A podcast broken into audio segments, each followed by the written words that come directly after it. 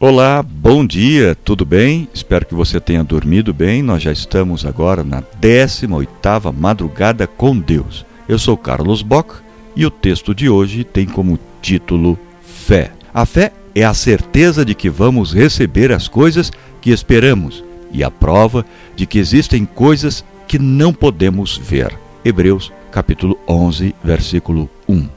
Quando se trata de fé, o ditado popular diz, entre aspas, ver para crer. Jesus inverteu esse ditado, dizendo, entre aspas, crer para ver. Ele disse, entre aspas, se creres, verás a glória de Deus. É assim que a fé é definida na Galeria dos Heróis da Fé, no capítulo 11 do livro de Hebreus. Jesus disse ainda que, entre aspas, entre aspas, bem-aventurados os que não viram e creram.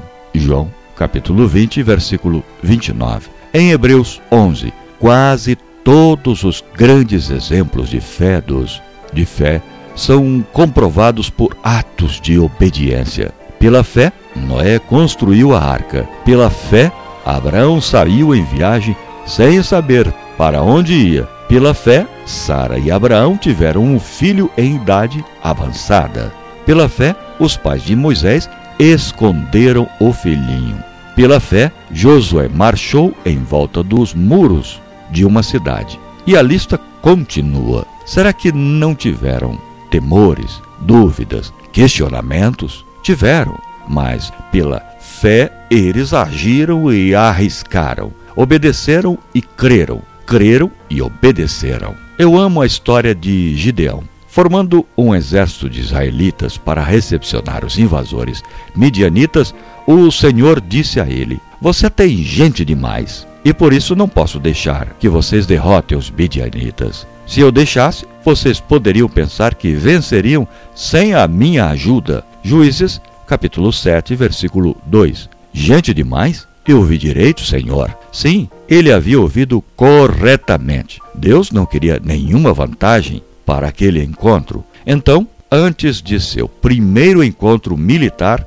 Gideão foi obrigado a mandar quase todos os soldados para casa, deixando uma mísera quantia de 300 homens contra um vasto e poderoso exército. Com aquele número, no entanto, o Senhor facilmente derrotou o inimigo. Não importa o que você esteja pensando, Deus é mais do que o suficiente. Há uma história de um pequeno filhote órfão de urso que ficou perto de um grande urso pardo, vendo e imitando tudo o que ele fazia. Uma coisa que o filhote observou foi que o grande urso, quando desafiado, levantava-se sobre as suas patas de trás e soltava um grande rugido. No decorrer da história, o filhote deparou-se com um puma que estava para atacá-lo. O pequeno garoto estava tremendo, assustado por estar para morrer. Então se lembrou do que seu grande companheiro fazia na presença de um desafiante. Levantando seu traseiro sobre as pequeninas patas de trás, ele rugiu o mais alto que pôde. Para a alegria do filhote,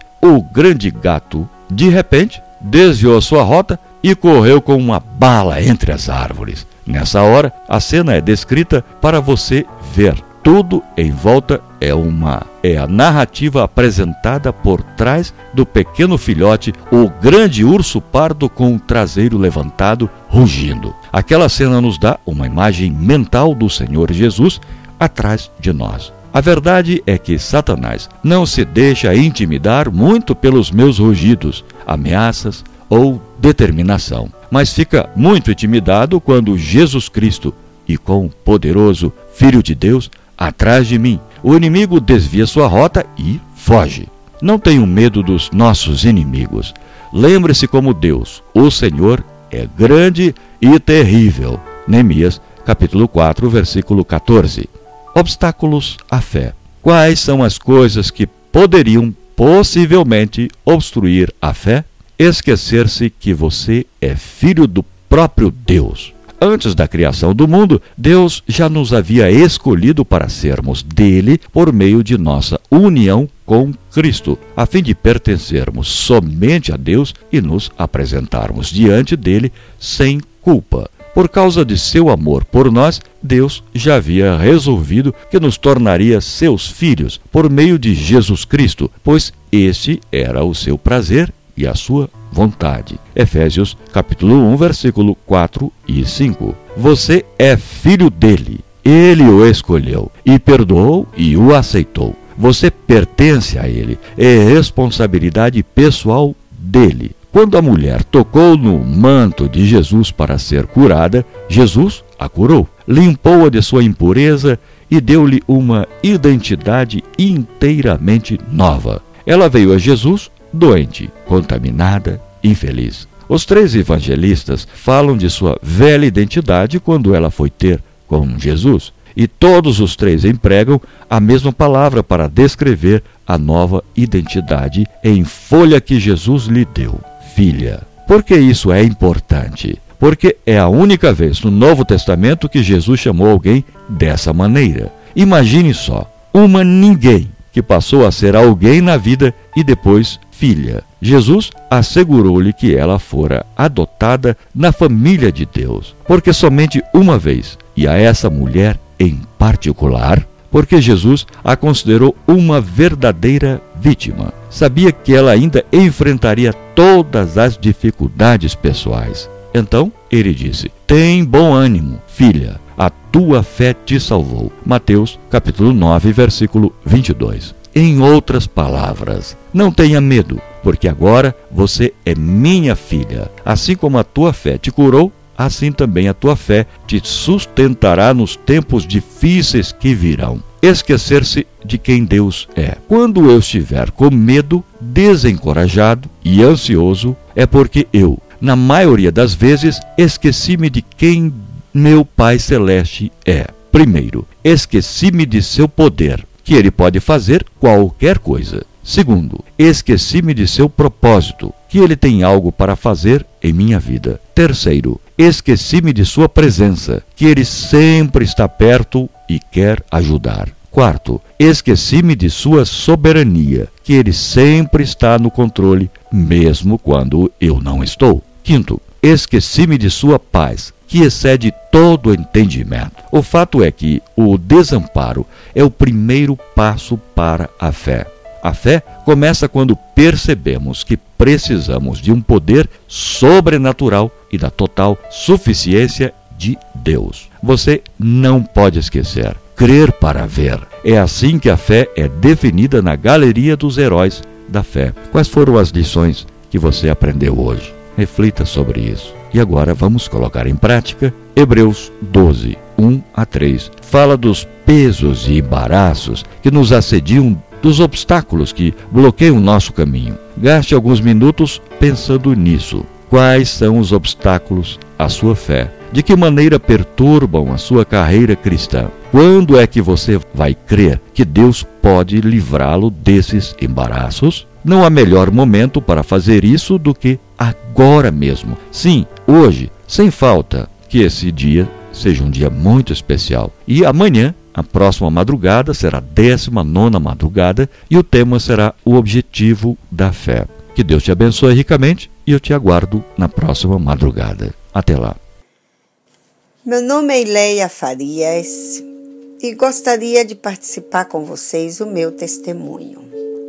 Eu sou brasileira, nasci já na Igreja Adventista, mas há 25 anos vivo em Israel.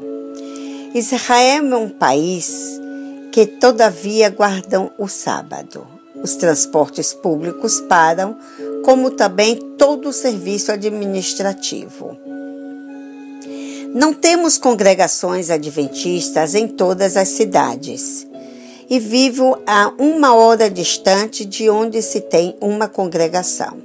Como não dirijo, não posso frequentar por não ter transportes que me leve até a igreja.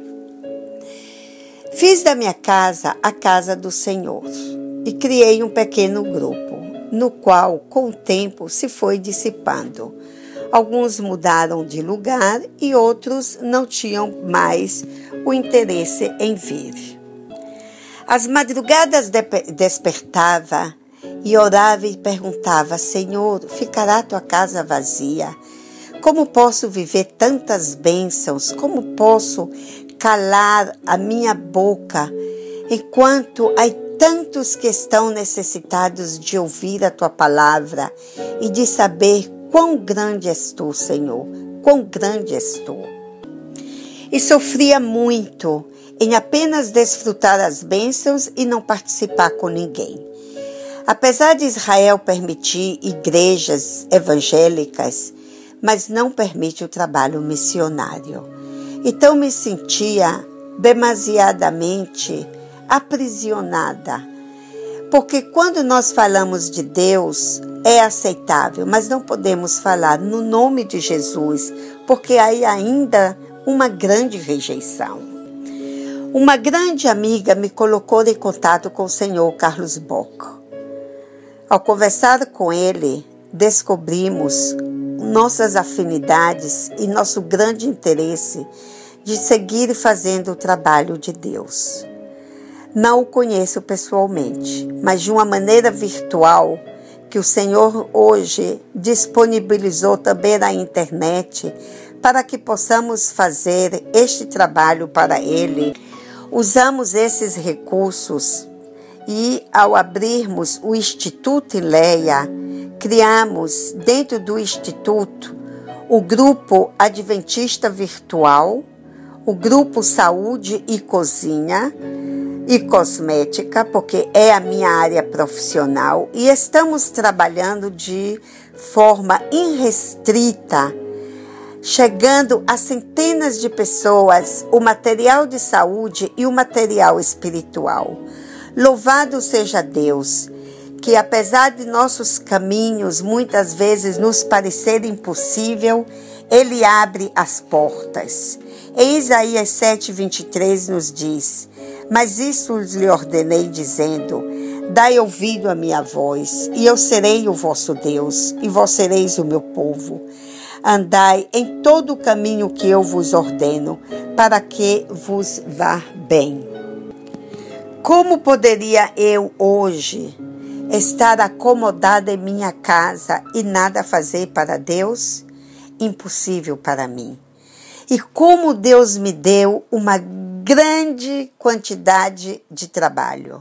Dia a dia estou servindo ao Senhor, utilizando os recursos da internet. Não há impossibilidade para que possamos servir ao Senhor. Ele conhece nosso coração e os nossos propósitos. Jesus pegou um apóstolo, pegou um pescador e o fez um apóstolo, o apóstolo Pedro. Havia uma pequena criança nos campos dos desertos de Israel e ele transformou no maior rei de Israel, o rei Davi. Havia uma pequena criança órfã que se transformou a rainha de todos os reinos da sua época, a rainha Esther. Se você está disposta a se submeter a ele, ele não deixará em vão os teus propósitos. Que cada um de nós possamos servir ao Senhor.